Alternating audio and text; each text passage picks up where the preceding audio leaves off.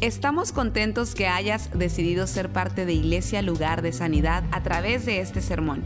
Tal vez estás en tu automóvil, haciendo ejercicio, en el quehacer de tu casa o simplemente disfrutando tu día.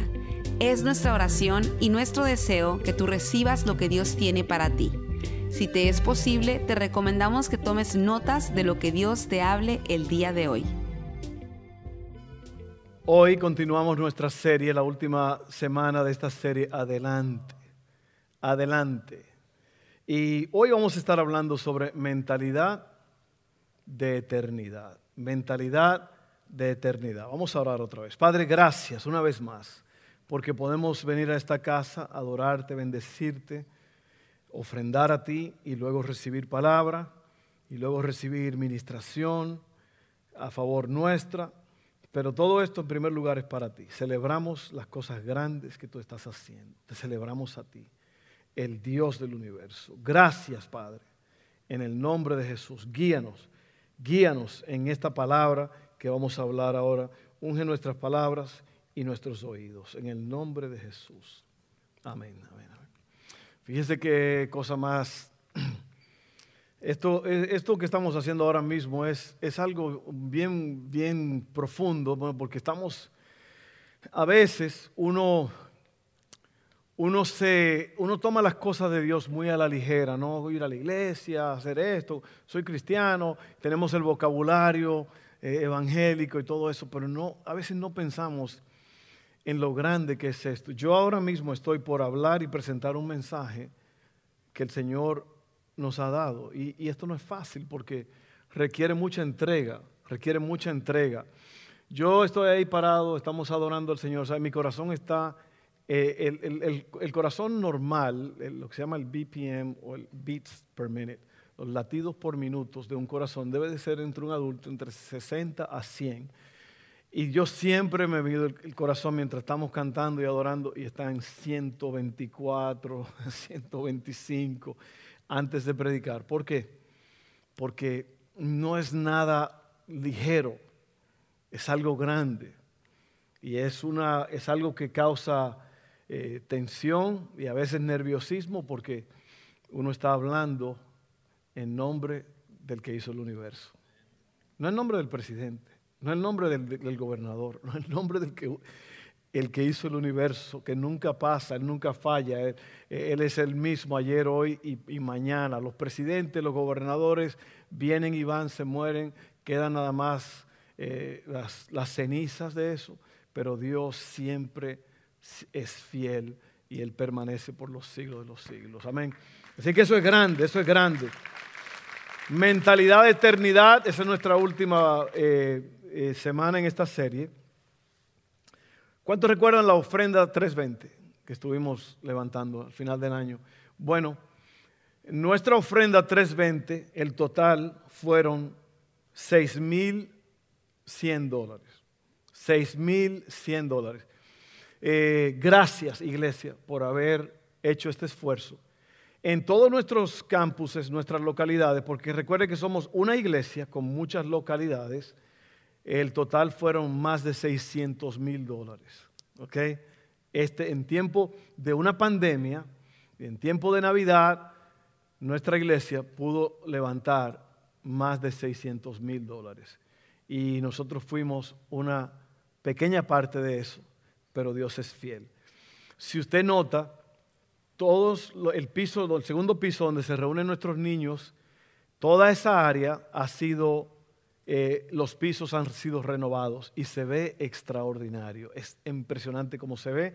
Eh, creo que esta semana que viene vamos a estar poniendo los pisos de acá, de la parte de atrás, donde tenemos los eh, próximos pasos, las reuniones de voluntarios y muchas actividades que tenemos ahí atrás. Todo eso es por la generosidad de ustedes. ¿Se da cuenta? Traigan los diezmos y las ofrendas al alfolí y hay alimento en mi casa. Amén. Usted sabe el eso relaja mucho a un pastor, que no hay que estar vendiendo cosas para poder. Eh, mucha gente es como la mentalidad de si, si me das un taco te doy cinco dólares, si me das un burrito te doy dos dólares. Y eso no es el pueblo de Dios. Ya el Dios ha establecido que la iglesia dé para que el pueblo tenga alimento que dar. Amén. Así que gracias iglesia. Como iglesia, juntos, Healing Place Church, Iglesia Lugar de Sanidad, en este final del año, hablando de la ofrenda 320, nosotros pudimos entregar eh, más de 1.200 jamones en nuestra comunidad. Nosotros creo que llevamos 70, ¿verdad? Nosotros dimos 70, los preparamos y bendecimos, bendijimos a 70 familias. Eh, así que 1.222 jamones y comida de acción de gracia en todos los campus a las viudas y madres solteras. 240 eh, muchachos, muchachas, hijos de madres solteras recibieron un regalo. 500 juguetes fueron entregados a niños en el campus de Denham Springs y el norte de Baton Rouge, un área muy pobre. 300 Biblias fueron dadas a residentes de hogares de ancianos. 600 bicicletas fueron donadas a los niños del área de Lake Charles y de Ritter, que fueron atormentados por esos huracanes consecutivos. Eh, pudimos obtener una propiedad muy grande aquí en Ascension Parish, en la Airline Highway, en Prairieville, donde está el, uh, Dollar General. Eh, ahí es una propiedad que acabamos de comprar y Dios mediante vamos a empezar a construir allí pronto. Eso es para esa comunidad. Nosotros hicimos esto hace unos años en Denham Springs y esa iglesia eh, tiene casi mil personas. Estamos esperando también que aquí en, el, en el condado de Ascensión Dios también empiece a multiplicar. Digo todo esto para que ustedes sepan que somos parte de algo grande, que no es nada más una iglesita aquí que está haciendo dos, tres cositas, no, grande lo que Dios está haciendo. Eh, así que esas son las cosas, los proyectos que estamos haciendo, eso es lo que esa ofrenda 320 hace, es lo que produce. Vamos entonces a entrar en la palabra mentalidad de eternidad y yo le voy a estar explicando eso en un momento. Nuestro verso clave que hemos estado usando en estas semanas es está en Filipenses 3, 13 al 14, ¿Qué dice, no, amados hermanos, no lo he logrado, pero me concentro únicamente en esto. Olvido el pasado y fijo la mirada en lo que tengo por delante y así avanzo hasta llegar al final de la carrera para recibir el premio celestial al cual Dios nos llama por medio de Cristo Jesús. Así que la primera semana hablamos sobre concentrándonos en una sola cosa, quiere decir enfocarnos en la meta. Segundo, nos enfocamos o hablamos la segunda semana sobre olvidando lo que queda atrás. Ese fue el tema, avanzando, avance. Luego la tercera semana, la semana pasada, avanzando hasta llegar. Y hoy es mentalidad de eternidad. Y todo esto, lo que vamos a ver hoy, se encuentra en el libro de Hechos, capítulo 16. Esta es una historia y es el segundo viaje misionero de Pablo, que cosas grandes sucedieron. Recuerde que eh, el, libro de los Hechos quiere decir Hechos de los Apóstoles. Lo que los apóstoles, los iniciadores de la iglesia hicieron, cómo ellos llevaron el mensaje por todas estas regiones y como la palabra discípulo fue usada, llamada a los cristianos se le llamaron discípulos por primera vez en una zona llamada Antioquía de Pisidia. Y allí se fueron llamados cristianos por primera vez. ¿Por qué? Porque eran locos por un tal Cristo Jesús que murió en la cruz del Calvario y ellos decían que Él era el Salvador de ellos. Así que allí fueron llamados cristianos por primera vez. Ya de ahí hasta el día de hoy, dos mil años después, hay millones y millones de cristianos en todo el mundo, porque este fue el éxodo, el comienzo de la iglesia, el libro de los Hechos. Y aquí nos, nos narra en el, libro, en el libro de Hechos, capítulo 16, es la narración de cuando Pablo llega a Filipos. Filipos era una ciudad muy importante, capital de esa provincia, una, una ciudad muy importante. Y en esa, en esa ciudad fue de donde Pablo escribió el libro de Filipenses. O en la cárcel fue donde se escribió estas cartas eh, que son extraordinarias y hablan de lo que es el verdadero gozo de Dios, la verdadera alegría. Entonces todo esto es importante para poder entender el contexto de lo que pasa. En ese, en ese viaje, en ese segundo viaje, ellos llegan a Filipos y cuando están en Filipos ellos eh, llegan a un lugar donde es al lado del río, y al lado del río, eh, ellos, Pablo y Silas, que eran compañeros de viaje, ellos se ponen a hablar con unas mujeres que habían allí y había una llamada Lidia que era vendedora de tela de púrpura, una, una tela muy fina y muy carísima. Y ella se entrega al Señor allí, Lidia, y ella le invita a Pablo y a Silas a que se queden en su casa. Después de eso, ellos están caminando allí en la ciudad y se encuentran con, con una muchacha que era esclava, una joven esclava, que tenía un espíritu de adivinación. En otras palabras, ella adivinaba, le adivinaba a la gente cosas de su vida, del futuro, no sé. La Biblia no indica exactamente qué era lo que ella hacía, pero tenía un espíritu de adivinación. Un espíritu de adivinación es que ella estaba poseída por un demonio que hacía estas cosas. Y todos los días ella los seguía a ellos y le decía, hijos del Dios Altísimo, estos son hijos del Dios Altísimo. ¿Y qué pasó? Pablo un día se cansó y le dijo al demonio, sal fuera de ella.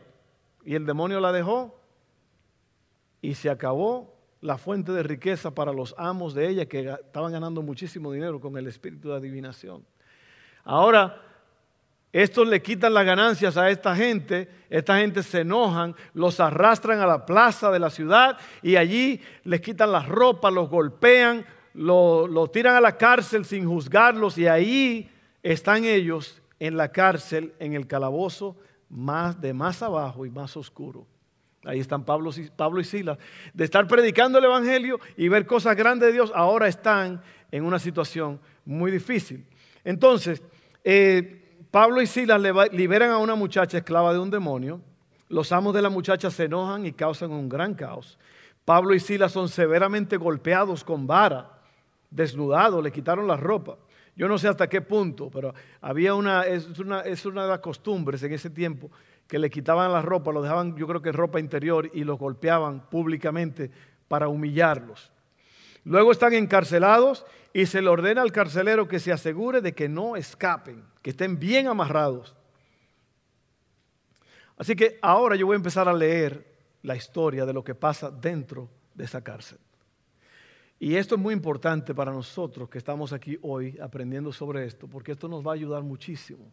La historia de Pablo y Silas en esta prisión, lo que sucede allí es extraordinario. Y yo espero que usted ponga todo su interés, todo su, pensar ahora mismo en esto, en esto. Hechos 16, 25 al 34. ¿Están listos? Alrededor de la medianoche, están presos, Pablo y Silas estaban orando y cantando himnos a Dios. Mire bien lo que están haciendo. Y los demás prisioneros escuchaban. De repente hubo un gran terremoto y la cárcel se sacudió hasta sus cimientos. Al instante todas las puertas se abrieron de golpe. y a todos los prisioneros se le cayeron las cadenas.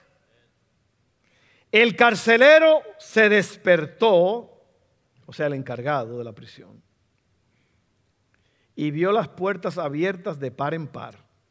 Dio por sentado que los prisioneros se habían escapado, por lo que sacó su espada para matarse.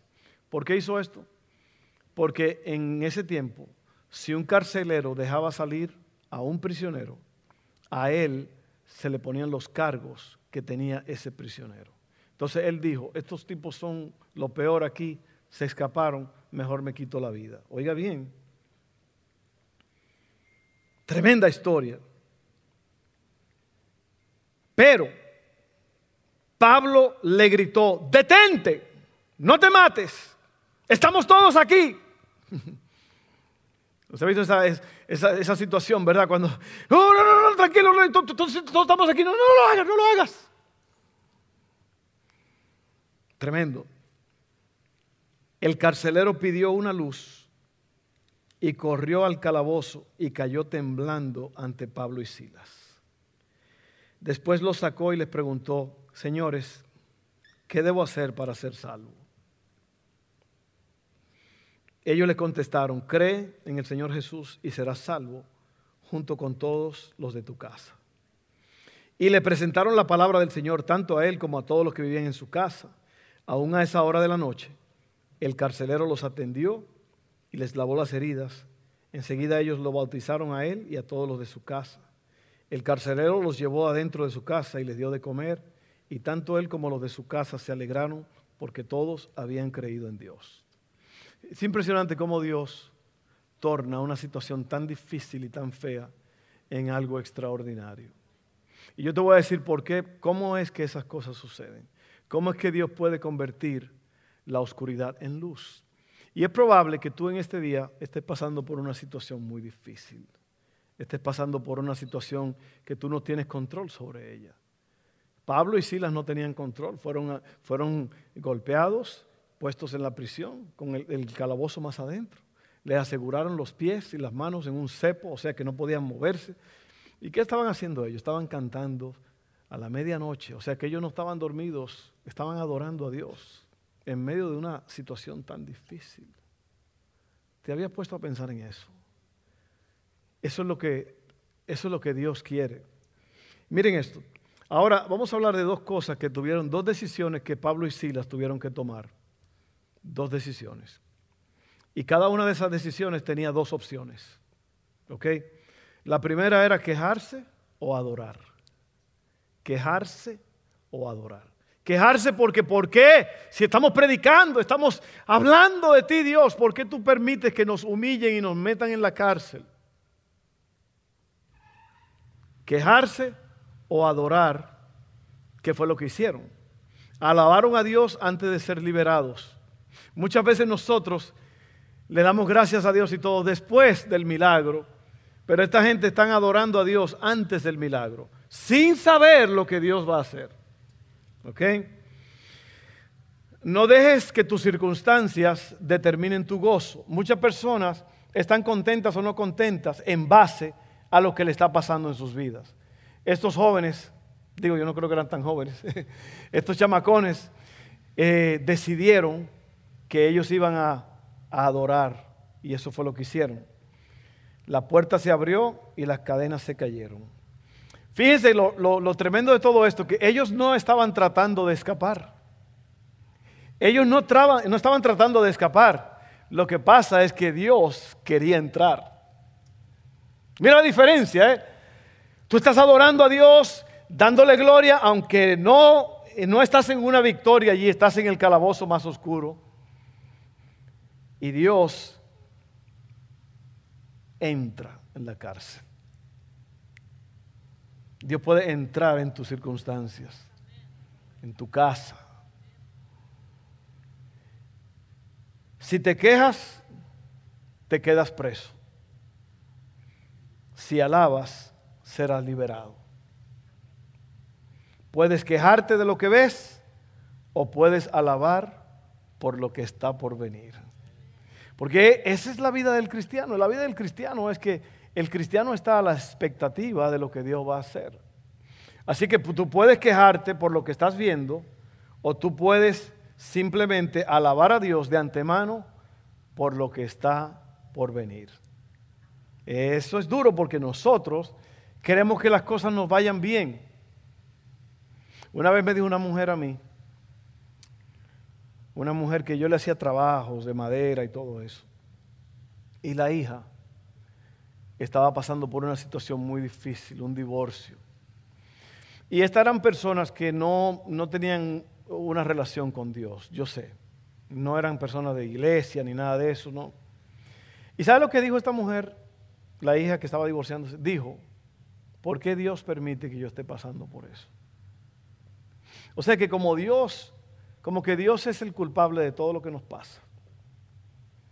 Y la cosa es que en verdad, si usted está en una situación en la cual usted sirve a Dios y usted está adorando a Dios y conoce a Dios, 100% que Dios va a obrar en su vida, no importa lo que pase. Pero una persona que ni busca a Dios ni nada, ¿qué está esperando que Dios haga? Excepto culparlo cuando las cosas no le salen bien.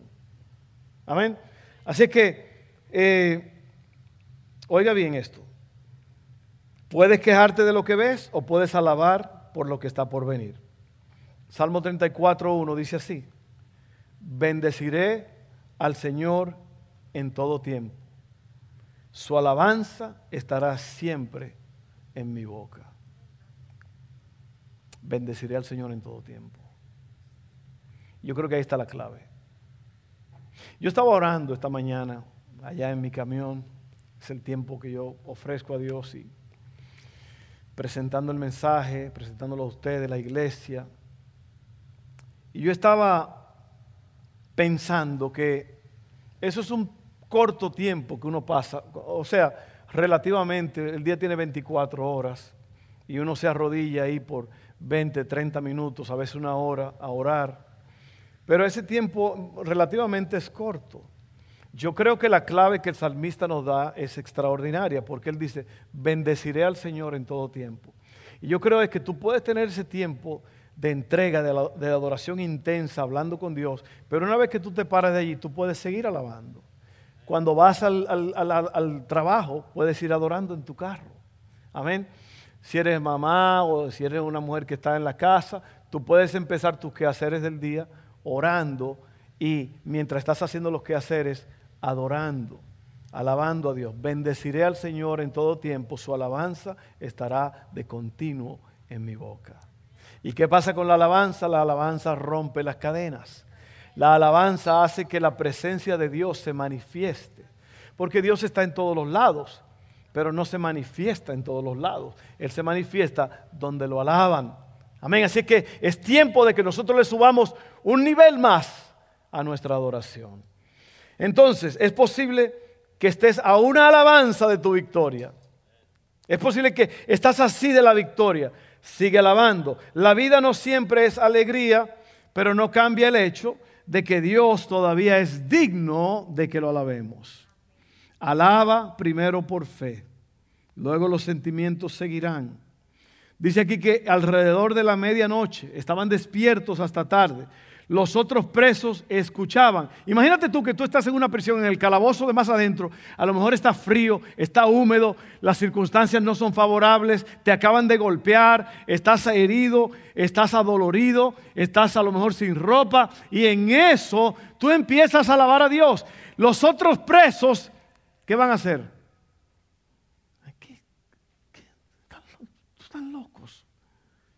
¿Por qué esta gente está alabando a Dios en medio de esta condición? Y yo creo que eso causó un impacto en ellos.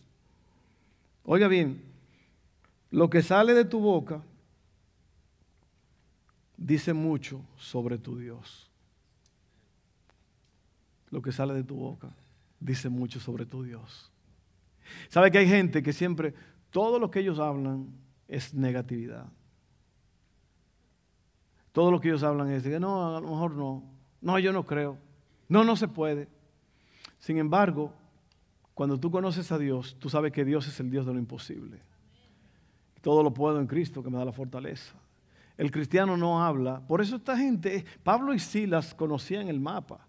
Ellos tenían un plan. El plan era que Dios es Dios y hay que alabarlo donde yo esté, no importa cómo yo me sienta, no importa las circunstancias, vamos a alabar a Dios. Vamos a alabar a Dios. Y ellos lo hicieron. ¿Y qué pasó cuando hicieron eso? Cuando actuaron en obediencia, mire lo que pasó. Se rompieron las cadenas de todos, se abrieron las puertas de la cárcel.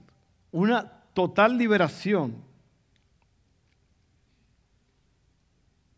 Sin duda se estaban preguntando cómo es que estos hombres que fueron golpeados, encadenados y arrojados al calabozo más oscuro y profundo podrían regocijarse. Cuando el mundo ve a los cristianos responder a las pruebas con alegría, eso hace que el poder del Evangelio sea real para ellos. O sea, cuando la gente del mundo, tus vecinos, tus familiares que no conocen a Dios, cuando ellos te ven como tú reaccionas ante las pruebas y tú reaccionas ante las pruebas de una forma positiva, ellos se van a sorprender. ¿Qué fue lo que pasó con el carcelero? Fíjese que el carcelero lo primero que dice es, ¿qué debo de hacer para ser salvo? Todo el Evangelio le fue revelado ahí de un golpe. Se abrieron las puertas se cayeron las cadenas, todos quedaron libres. Y encima de eso, Pablo le dice, tranquilo, que nadie se ha ido. Tranquilo, que Dios tiene un plan. Porque todo eso era un plan de Dios. Y yo creo que tú tienes que hacer eso. Tú tienes que adorar con la seguridad de que Dios tiene un plan. Eso es importantísimo. Por eso es que tú adoras. La adoración no es para que Dios haga algo, la adoración es porque Dios ya tiene un plan. ¿Me entiendes? Tiene que, tiene que estar tiene que estar totalmente apercibido, despierto a la realidad de que Dios trabaja a tu favor y que Dios tiene un plan. ¿Qué dijo Ronald hace un rato? ¿Cuál, ¿Qué fue lo que Dios le dijo a Josué? Vez tras vez tras vez. Creo que cinco veces se lo dijo. No temas ni desmayes porque yo soy tu Dios que te esfuerzo. Sé fuerte y valiente porque yo estaré contigo en donde quiera que vayas. ¿Te das cuenta? Piénsalo por un momento. Ahora miren esto. La otra opción, la primera es, ellos tenían dos opciones, quejarse o adorar, y optaron por adorar, y se cayeron las cadenas. Y luego viene otra opción que es comodidad o reino. ¿Cuál era la comodidad? Salir corriendo cuando se cayeron las cadenas, cuando se abrieron las puertas. Pero Pablo sabía que Dios tenía un plan. Eso se llama el reino de Dios. Por eso Cristo dijo, busquen primeramente el reino de Dios y su justicia, y las demás cosas vendrán por añadidura. Ahora mire, usted, por favor note que cuando yo predico, cuando yo estoy hablando, yo estoy hablando con un tono de enseñanza. Yo te estoy enseñando algo es importante que tú estés alerta. Es importante que tú estés alerta. Porque Dios, los mensajes donde hay mucha gritadera y mucha corredera y mucha sudadera son mensajes muy bajitos. Yo te lo puedo demostrar. Porque la gente está con el, el griterío y mucho aleluya, mucha gloria a Dios. Y al final usted le pregunta, ¿de qué fue que habló el pastor? ¿Qué fue lo que dijo el mensaje? Pues no sé, yo estaba, gritando tanto que ni siquiera me di cuenta qué fue lo que dijo el pastor. Amén. Por eso es que a mí no me molesta que la iglesia esté callada mientras yo estoy hablando. Hay, hay, gente que está predicando. ¿Cuántos dicen amén? Amén. Gloria a Dios. Amén. ¿Cuántos dicen amén? Gloria a Dios. Aleluya. Amén. Amén. amén. Oiga, cálmese. Cálmese, como dicen las razas. Cálmese. Tiene que oír la palabra. Dice que la fe viene por el oír y el oír de la palabra de Dios. Si usted está en gritadera, en corredera y en sudadera, usted no está oyendo. Amén. Porque hay gente que creen que, que, Dios está donde hay mucho fuego y mucha corredera y muchas cosas, pero eh, si usted lee la Biblia, Dios no está allí. Dios está en el silbido apacible. Dios está en la tranquilidad. Por eso es que usted se aparta con Dios y se calla la boca un rato para que Dios le hable. A mí no me convencen los predicadores que gritan mucho y tiran muchas cosas y se les salen las venitas y están sudando porque al final del día regularmente no dicen nada. Pero para mucha gente, mucha gente cree, ese es fuego, ese es poder, ¡uh! Gloria. ¿Y dónde estás parado espiritualmente? Si usted lee la Biblia, usted se va a dar cuenta que a través de la Biblia se, se usa mucho la palabra oye. Oye. Si, si tú tienes oído para oír, oye lo que el Espíritu dice a la iglesia. Amén. Muy importante. No te confundas. No te confundas. Otra vez vuelvo y te repito, en la ley romana, comodidad o reino. En la ley romana, un guardia que dejaba escapar a su prisionero estaba sujeto a la misma pena que había sufrido el prisionero. Estuvieron dispuestos a quedarse presos por un propósito. Ahora es nuestra oportunidad de salir o ahora es la oportunidad para que Dios cambie a todos en este lugar. ¿Estás viendo ¿Lo estás viendo? Son dos cosas. Comodidad, mejor. vámonos. O como dijo Cantinflas, juímonos. juímonos. Ahí el propósito de Dios. Bueno, se hubieran podido escapar, pero ¿y el propósito de Dios? Mire la gran diferencia de lo que pasó. Oiga bien, la libertad de Pablo le habría costado la vida al carcelero. Pablo tuvo que decidir si su libertad era más importante que la libertad del carcelero. Pablo tuvo que elegir. ¿Me adelanto a mí mismo o adelanto el reino? Pablo conocía su llamado, compartir el Evangelio con todos. Jesús hizo lo mismo por nosotros, entregó su vida para que pudiéramos tener libertad. El carcelero había atado a Pablo, pero ahora Pablo estaba liberando al carcelero. Piensen eso por un momento. El que puso cadenas a los demás finalmente se liberó de sus propias cadenas. ¿Por qué? Porque Pablo eligió reino. y no comodidad. La esclavitud de Pablo le dio la oportunidad de compartir el Evangelio con reyes y emperadores. Dios nos dará la oportunidad de sacrificarnos por alguien. Nuestro sacrificio pinta una imagen de Cristo por las personas perdidas que nos rodean. El premio es ver a la gente venir al reino de Dios, ver cómo cambia la vida de una persona. Y en ese capítulo 16, mire lo que pasó. Lidia se convierte a Cristo una mujer eh, de, ahí de la comunidad. La muchacha, la adivinadora, es liberada de un demonio o demonios. Ella estaba esclava en carne, era esclava en carne de alguien y era una esclava espiritual. ¿Okay? Aquí está Lidia primero en Filipos. Lidia es, es salva por, por la fe. La muchacha es liberada de, demonios. Los prisioneros que estaban en la cárcel con Pablo y Silas eran criminales y estaban en cautiverio físico. El carcelero romano es, representa a la gente que tú nunca pensaste que vendría Jesús. ¿Estás dispuesto a renunciar a tus comodidades y libertades personales para ver a alguien venir a Cristo? Tenemos que darle prioridad al reino no a nuestra comodidad. Y de allí, de Hechos 16, salen todas estas personas que ahora son parte del reino de los cielos. Mire lo que eran antes. Lidia era comerciante, pero no conocía a Dios.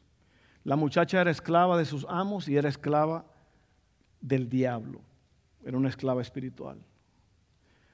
Los que estaban presos con Pablo y Silas eran criminales, eran personas que habían cometido muchos crímenes y estaban encarcelados. Toda esa gente recibieron el mensaje. Y la Biblia no dice exactamente cuántos de los presos se salvaron, pero el carcelero romano se salvó él y toda su casa. Y hubo una gran victoria. Y yo, a mí me gusta mucho leer entre las líneas, que quiere decir a veces, uno lee el texto, que es la palabra, pero uno, piensa, wow, porque dice aquí que lo llevó a su casa y todo. ¿Será que en muchos países las cárceles, los carceleros tienen su, casa pegado a la cárcel? Yo he estado en cárceles en, Sudamérica, en México, donde, a la gente le permiten vivir allí, a la mujer del preso y los hijos. ¿Lo ha visto usted? Si usted no lo sabía, eso es una realidad. Así que yo no sé si el carcelero tenía su casa allí o qué pasó, pero toda la gente conoció a Cristo. Ahora yo quiero que tú pienses por un momento en tu vida ahora mismo. ¿Cómo está tu vida? ¿Qué, ha pasado en tu vida esta semana? ¿Qué pasó ayer? ¿Qué tipo de vida estás llevando? ¿Una vida cómoda? Donde no hay ninguna actividad espiritual, no está pasando nada. A lo mejor tú has sacrificado el reino por tu comodidad. Porque muchas veces la gente se la pasan los cristianos. Es más, para decirle la verdad, se hizo, y usted me ha oído decir esto, George Barna, un, investigador cristiano que eh, él habla sobre las estadísticas de las iglesias en los Estados Unidos. Seis años, él visitó más de tres mil iglesias e hizo más de seis mil eh, entrevistas con cristianos para ver dónde estaban espiritualmente. Y resulta que en esta nación, oiga bien, en esta nación, solamente 3% de los cristianos han llegado a un punto en su vida en el cual están dependiendo de Dios totalmente. Tienen a Jesucristo como su Salvador y Dios es todo para ellos. 3%. Oiga bien. 3 de cada 100. O sea que en una iglesia de 300 personas, a lo mejor hay 9 que están entregados. Y no hay que ir muy lejos con eso. Estos son estadísticas, estos son preguntas, esto fue seis años investigando esto. Ahora, yo te hago la pregunta a ti, ¿dónde estás tú en esta tarde? ¿Qué pasó esta semana? ¿Qué está pasando hoy en tu vida? ¿Ve? ¿Estás quejándote más que adorando? Ay, esta vida. Ay, es que yo quisiera un mejor trabajo. Ay, es que yo no tengo la troca perrona del vecino. A lo que no saben, es una troca perrona, es una, camioneta así bien levantada con las llantotas y muchos lujitos y muchas cosas. O yo quisiera tener esto o aquello. Y sabes que yo le voy a decir personalmente, yo soy feliz con lo que tengo. Si el Señor me quiere bendecir, uno tiene que mejorar, obviamente, uno tiene que, mejorar en la vida, usted no puede quedarse estancado. Pero yo estoy contento con lo que tengo. Si lo que yo tengo está trabajando, ¿para qué yo me voy a ir a meter? Yo, mire, yo odio las cuentas mensuales. Usted se puede comprar un carrazo del año y todo eso, pero alguien tiene que pagar eso. Un amigo mío aquí de, la iglesia dice que a los carros nuevos le suenan las puertas. Y dijo, ¿cómo que le suenan las puertas? O sea, nuevos no, es que te vienen a tocar la puerta si no lo pagas. Amén. Y yo no, mire, si yo, estoy bien con lo que tengo, ¿para qué yo me voy a meter en un pago de 400, 500, 600 dólares más el seguro? ¿Para qué? Lo que te quiero decir es que, mire, tenemos que estar contentos. Viva la vida al máximo. Métase con Dios. Usted tiene dos opciones aquí. Usted puede eh, quejarse o adorar. Bueno, cuatro opciones. Puede quejarse o adorar. O sea, darle gracias a Dios por lo que estás pasando. Porque mire, hay, hay dos, tres cosas en mi vida que yo necesito que Dios haga. O sea, a mi favor. No es que Dios es mi muchacho demandado ni nada de eso. Pero Él ha prometido que Él va a obrar a, favor nuestro, ¿sí o no? Entonces, hay, hay unas dos, tres cosas en mi lista que yo le pido al Señor. A lo mejor no han acontecido todavía, pero usted cree que yo me voy a poner a quejarme con Dios. No, yo no me quejo, yo sigo adorando. Yo sigo cada día, porque esto me ha pasado a raíz de toda la historia y he visto milagros, milagros tras milagros, porque, porque a su tiempo Dios va a hacer lo que tú, dice la Biblia, Salmo 34, confía en el Señor y haz el bien, te apacentarás de la verdad. Deleítate en el Señor y Él te concederá las peticiones de tu corazón. Así que yo te hago un desafío en esta tarde. Comienza a adorar y dejar de quejarte. Hay muchos cristianos que en vez de alabanza es queja avanzas, queja avanzas, queja avanzas. Todo es una queja. No, no, no, dale gracias a Dios por lo que tienes. Dale gracias a Dios por lo que tienes. Y, y las otras opciones era eh, comodidad o el reino. ¿Se acuerdan de piel en el juego? Piel en el juego. Mucha gente, mucha gente hoy se quedaron en casa. No solamente aquí en nuestra iglesia, pero en muchas iglesias en todo el mundo. Mucha gente decidieron quedarse en casa por comodidad.